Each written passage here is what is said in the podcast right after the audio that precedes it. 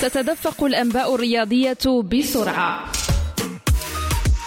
من ملعب إلى آخر في المغرب وإفريقيا وعبر القارات. آخر أخبار اللاعبين والأندية والمنتخبات وسائر الرياضات. في موعدكم اليومي مختصرات رياضية مع محمد أمين علام على ريم راديو.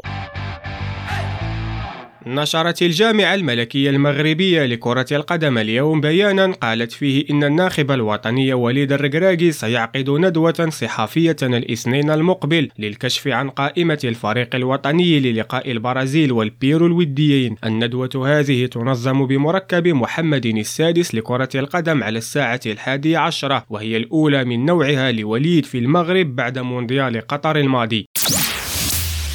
عاد الجيش الملكي من القاهرة بخسارة أمام فيوتشر المصري ضمن الجولة الرابعة من كأس الكونفدرالية الإفريقية. خسارة هي الأولى للفريق في دور المجموعات. سجل للمصريين مروان محسن عن طريق ضربة جزاء في الدقيقة العاشرة وأضاف مدافع الجيش الملكي حاتم الصوابي هدفا ثانيا لأصحاب الأرض بالخطأ في مرماه بعد بداية الشوط الثاني بخمس دقائق. الجيش سقط إلى وصافة المجموعة بسبع نقاط. أما الصدارة نالها بيراميدز المصري بنقاط ثمان في انتظار اللقاء المقبل بينهما.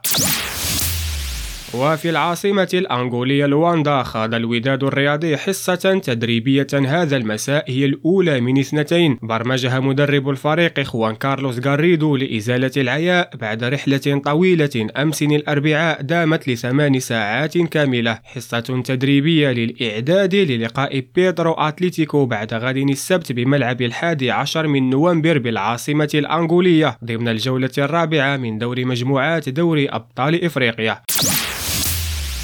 أما في دوري أبطال أوروبا خرج باريس سان جيرمان الفرنسي مبكرا من المسابقة رغم ثراء زاده البشري بعد خسارته مرة أخرى أمام بايرن ميونخ الألماني في إياب ثمن النهائي. هدفان مقابل لا شيء سجل الأول إيريك موتينغ والثاني سيرج جنابري وفي لندن لم يسجل لا توتنهام الإنجليزي ولا ميلان الإيطالي. صفر لمثله منحت الإيطاليين بطاقة العبور إلى ربع النهائي مستغلا فوزه ذهابا في ميلان كانوا بهدف نظيف.